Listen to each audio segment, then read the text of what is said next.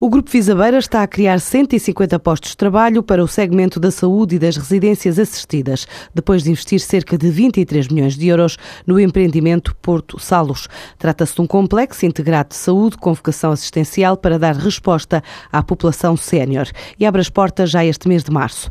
O projeto, explicado aqui por Jorge Costa, administrador do Grupo Visabeira, fica localizado em Azeitão, marca a entrada deste grupo no segmento sénior e saúde, em parceria com a Santa Casa da Misericórdia Misericórdia local. é uma parceria entre o Grupo Visabeira e a Santa Casa da Misericórdia de Azeitão, capitais próprios e também eh, recurso a financiamento bancário.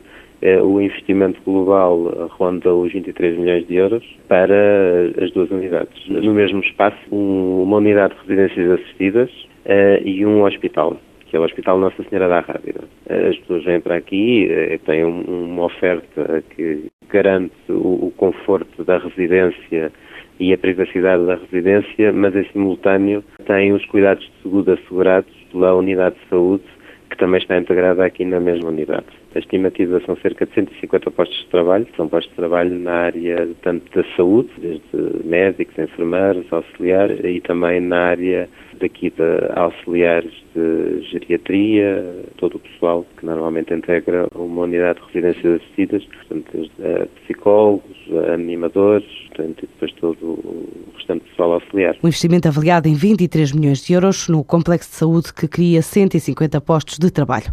Já outra empresa do Grupo Fisabeira, a Pinwells, produtora de combustível orgânico proveniente da Madeira, viu a faturação aumentar 30% o ano passado, face ao ano anterior, para os 16,7 milhões de euros.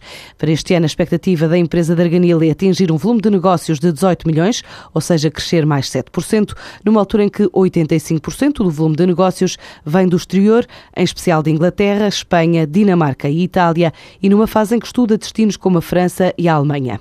A Volkswagen Auto Europa acaba de lançar um projeto que garante a redução significativa de emissões de CO2 nos circuitos logísticos. Trata-se da conversão do sistema diesel para o sistema bifuel dos caminhões que assegura o fluxo diário just in times de peças e componentes. O projeto piloto em curso está em operação no transporte de peças entre o fornecedor de vidros em Santiria da Azoia e a fábrica de Palmela, sendo percorridos cerca de 200 km por dia. Com esta solução, a estimativa é que o consumo deixa numa média anual de 16,9 toneladas ano de CO2 por caminhão.